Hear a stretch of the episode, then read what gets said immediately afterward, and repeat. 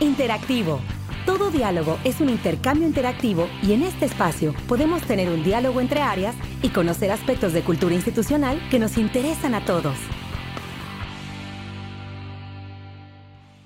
Hola, ¿qué tal? Me da mucho gusto saludarte a través de nuestro podcast institucional en este 8 de marzo de 2021 que se conmemora el Día Internacional de la Mujer. Nuevamente en una ocasión histórica, y bueno, pues nadie podríamos habernos imaginado hace un año que una pandemia como la que vivimos hoy iba a ser aún más profunda la problemática de las mujeres en el mundo. Y derivado de esta situación de contingencia por el contagio, se suman además nuevos retos para las empresas, para las entidades públicas y para la sociedad en general por establecer y respetar condiciones de trabajo no solo igualitarias con el género masculino, sino equitativas en la atención de la familia y en el hogar, que ha sido tradicionalmente un papel que se nos asigna a las mujeres. Y bueno, en este contexto es que en esta emisión nos acompaña la maestra Yamilet Ugalde Benavente. Ella es directora de formación y certificación para la igualdad de género del Instituto Nacional de las Mujeres, el Mujeres. Yamilet, bienvenida al podcast de Gira.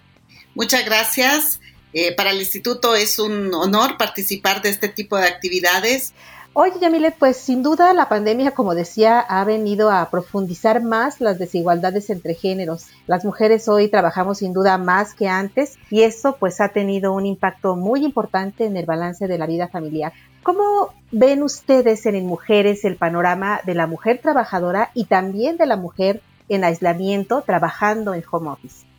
Bueno, pues yo quisiera primeramente recordar y decir que es una oportunidad muy importante para el instituto participar de estas actividades en el marco de las conmemoraciones del 8 de marzo, que es una fecha emblemática para los derechos de las mujeres. Yo creo que estamos a las puertas de un proceso de una transformación muy relevante. Yo creo que el home office bueno, yo soy de las que creo y de acuerdo a los estudios e investigaciones, el home office llegó para quedarse. Justamente el día de hoy eh, aparece una noticia muy importante señalando que hay una pérdida de más de 5 millones de empleos, los cuales han sido ocupados por mujeres, ¿no? Los datos y los sondeos realizados nos hablan de un aumento del cansancio, nos están hablando de una disminución del tiempo propio para el descanso como para otro tipo de actividades de formación, de capacitación para el mercado laboral. Nos hablan de tensiones y de conflictos al interior de la vida doméstica y además nos están hablando de una disminución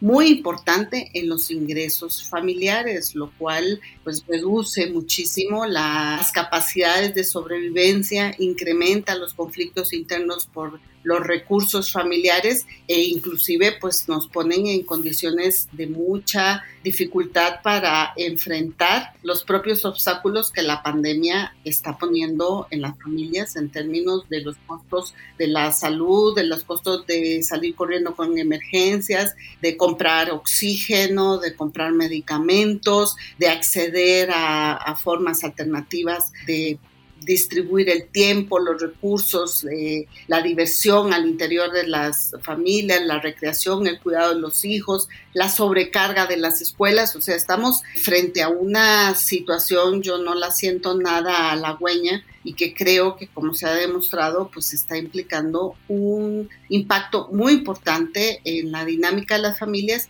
y muy especialmente en la sobrecarga de trabajo de las mujeres. Entonces, yo creo que habría que reconocer que hubo con la modificación a la ley del trabajo en el reconocimiento del home office, pues un intento, digamos, del gobierno de empatar o por lo menos de reconocer y de poner en la agenda el tema, digamos, de las regulaciones del trabajo home office, que tiene pues un montón de conveniencias para ese rol de las mujeres, pero que paradójicamente nos subordina más en ese rol, ¿no? Porque nos permite, como hacemos las mujeres cotidianamente en nuestra vida laboral, combinar las tareas domésticas del cuidado, la cocinada, lavar, planchar con las tareas de las obligaciones eh, laborales. Y bueno, y creo que un aspecto importante de la reforma es esta consideración de poner límites al tiempo de trabajo, porque una de las dificultades que se está presentando con este tema del home office es que son jornadas laborales extenuantes y sin claridad en los límites, ¿no? Porque además la intromisión del trabajo, digamos, se ha multiplicado, ya no, por lo menos cuando trabajamos presencialmente estábamos siempre en una oficina y cuando salíamos de la oficina pues se quedaba formalmente el trabajo en las paredes de esa oficina, pero ahora no, ahora eh, la comunicación a veces empieza con el chat desde temprano de muchos medios, ¿no? Y efectivamente creo que hay un montón de desafíos que tendrían que resolverse. El tema de la seguridad social, el tema del equipamiento, tema de los límites, el tema del cuidado, el tema de la capacitación. El año pasado la mayoría del balance que hacían los equipos de trabajo es muchísima frustración. O sea, la mayoría empezamos con mucho ánimo, con la fantasía de que íbamos a tener mucho tiempo y de que podíamos estudiar y de que nos íbamos a poder capacitar y que la capacitación en línea y el resultado generalizado fue la frustración y la incapacidad de concluir esos procesos que muchos y muchas empezamos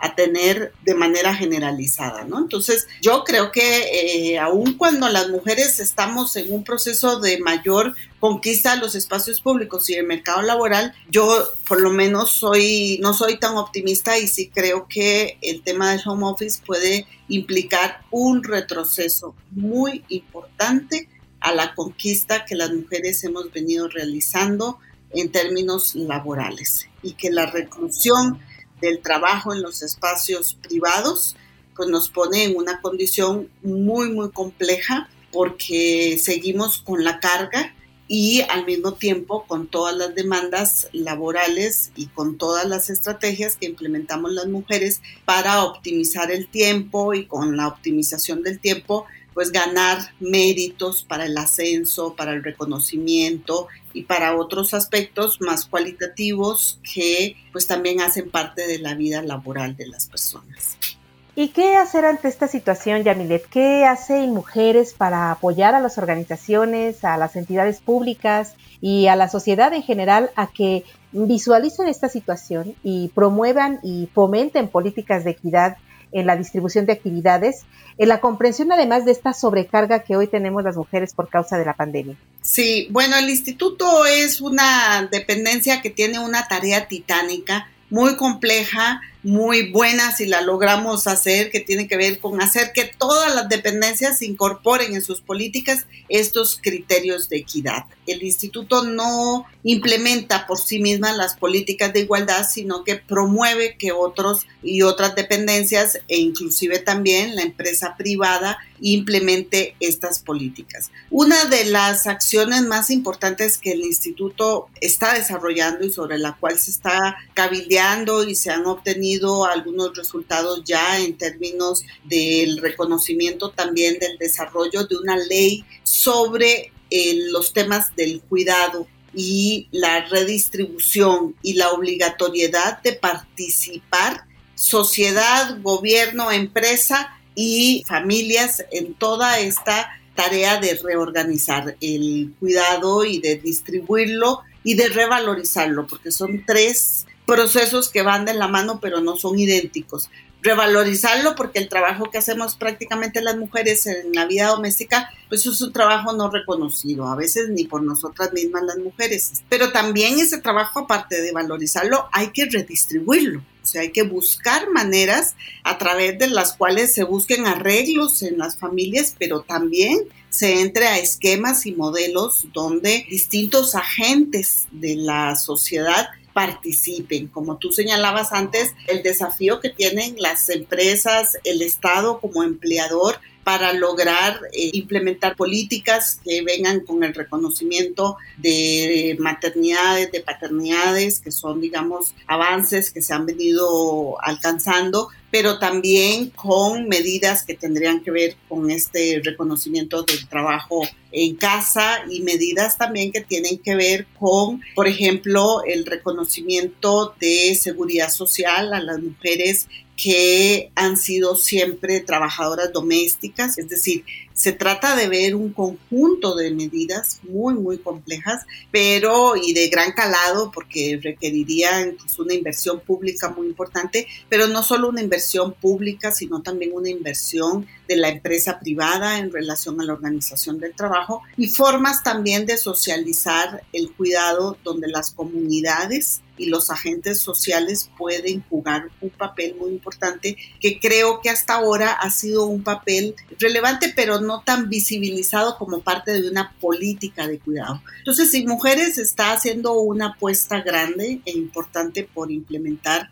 esta estrategia, por desarrollar una política de ese tipo, pero bueno, hay que reconocer que también las tareas y los esfuerzos no son tan simples. Hay visiones, hay intereses, hay una serie de mecanismos que hay que remover y la articulación virtuosa de todos estos factores, pues es lo que Mujeres busca hacer a través de sus intervenciones, a través de estudios, de investigaciones, a través de capacitación, a través de medidas como la certificación de normas de igualdad, etcétera, a través de trabajo de conciencia, de alianza, de convenios, de muchas maneras, pero pues estamos hablando de un universo enorme que requiere cada vez más también especificidades conceptuales y metodológicas respecto al género y respecto de lo que implica la igualdad en el ambiente, de lo que puede implicar en la economía, en la salud. Es decir, es una tarea realmente muy, muy estratégica la que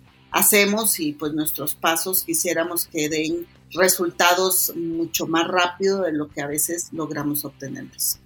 Sin duda la generación de políticas eh, es útil, sin embargo, sabes que eh, a mí lo que me preocupa es que la contribución en el marco de esta situación de pandemia se quede solo en la formulación de políticas, solo en el diseño de marcos de actuación, en mensajes de campañas vía correo electrónico para tratar de sensibilizar, pero, pero si no baja en acciones claras y puntuales de apoyo, en la consideración de, de horarios, eh, en la consideración de la distribución equitativa de tareas en las empresas, pues al final no, no se avanza mucho.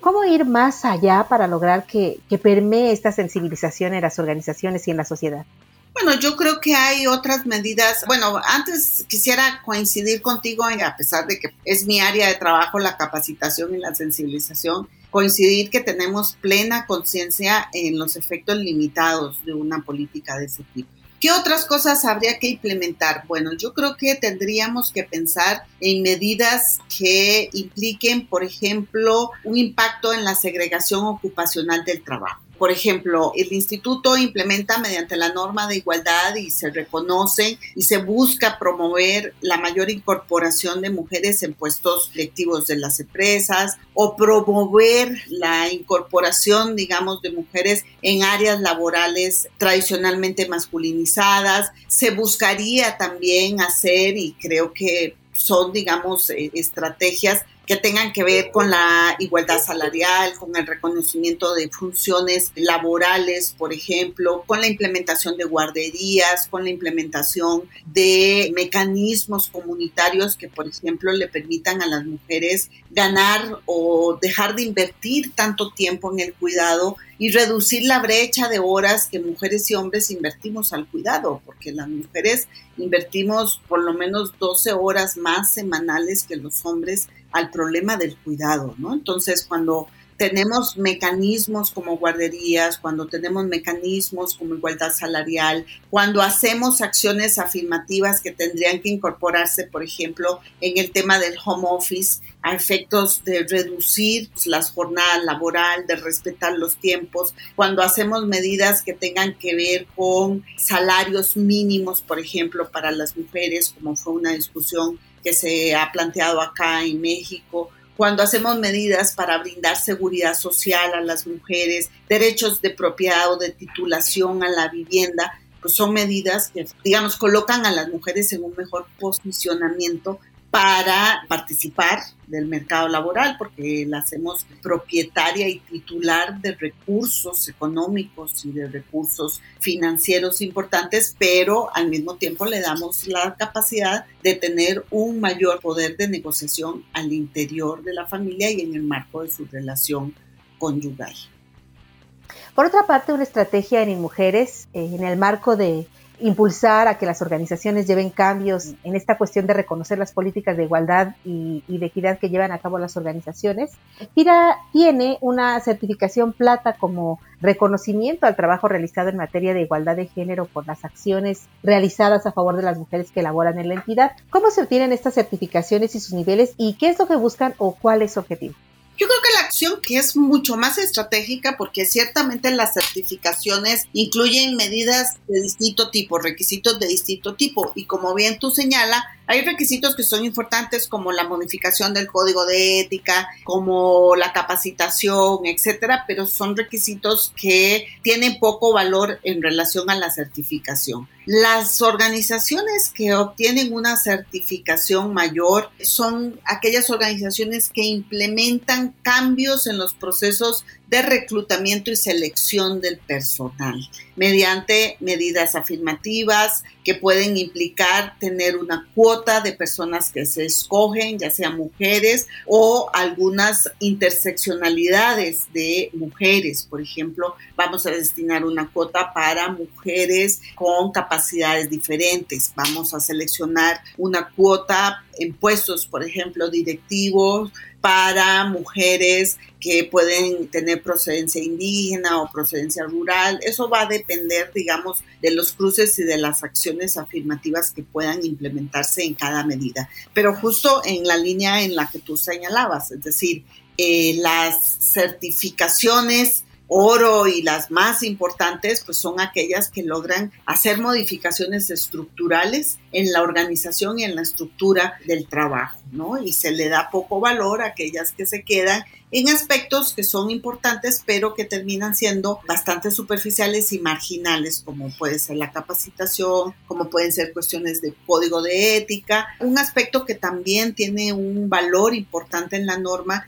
son aquellas que corresponden a acciones sobre la conciliación de la vida laboral, familiar y personal, como pueden ser cuestiones en relación al tiempo, a las jornadas eh, flexibles, eh, medidas que se pueden implementar para acciones que concilien el tiempo de capacitación del personal con la vida privada o laboral. Es decir, todas estas medidas mucho más sustantivas que que impacten directamente en el posicionamiento y en la relación de mujeres y hombres en la estructura laboral, como en, por ejemplo, la liberación del tiempo y de las oportunidades que pueden tener las mujeres, entendidas que son como el grupo que tiene más dificultades y más obstáculos para ingresar en el mercado laboral, pues todas esas son medidas que habría que implementar. Y superar, como bien lo dices tú, que la capacitación o que la campañita o que el correo,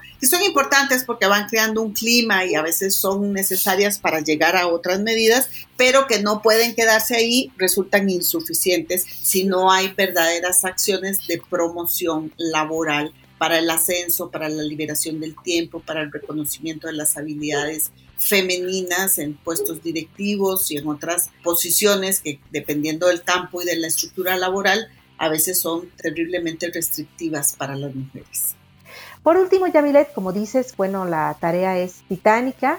pero ¿qué les dirías a quienes nos escuchan sobre el desafío que implica para las familias y las organizaciones el reconocer, eh, apoyar y compartir equitativamente las tareas de sus trabajadoras, de sus esposas, madres, hermanas, hijas, compañeras, todas aquellas mujeres que sufren esta sobrecarga de trabajo y de responsabilidad a causa de la pandemia. Pues yo creo que las organizaciones tienen, y haciéndome eco de lo que tú señalas, dar pasos más firmes en relación a la igualdad tomar medidas que efectivamente impliquen un reequilibrio de poderes y de oportunidades entre mujeres y hombres. No nos podemos quedar con capacitación, con mensajes o con algunas actividades que son como culturales, pero no están transformando los cimientos de esa desigualdad. Bueno, pues terminaría diciendo, creo que el gran desafío de la igualdad en estos tiempos es justamente lograr que no se vea como un asunto solo de mujeres, sino que se vea como un asunto del conjunto de la sociedad, donde los hombres también reconozcan las implicaciones, las consecuencias de estos mandatos de masculinidad y también eh, se apresten a participar de eh, las responsabilidades del cuidado en beneficio tanto de ellos, sus hijos, las nuevas generaciones, como en beneficio también de las propias mujeres. Yamilet Ugal de Benavente, directora de Formación y Certificación para la Igualdad de Género, agradecemos mucho el tiempo que nos has dedicado para compartir nuestro enfoque en un día como hoy, en el que es preciso recordar especialmente el valor que tenemos las mujeres como formadoras, como agentes económicos, como agentes de cambio y bueno, de transformación en todas las sociedades. Muchísimas gracias. Muchas gracias a ustedes también por la invitación y un profundo agradecimiento de parte del Instituto Nacional de las Mujeres. Y desde este espacio enviamos a todas nuestras compañeras de FIRA un abrazo solidario, un reconocimiento al gran esfuerzo que hacen cumpliendo sus responsabilidades laborales desde casa, mientras se encargan del hogar, de sus familias, de sus enfermos y de todas aquellas actividades que hacen tan solo porque las mueve el amor a lo que hacen. Se despide de ustedes Cecilia Arista y mi compañero Axel Scuti en la producción, deseando para todos y todas renovada fuerza y compromiso para esta semana de trabajo. Hasta la próxima emisión. Este podcast es una producción de la Subdirección de Promoción de Productos y Servicios de FIRA.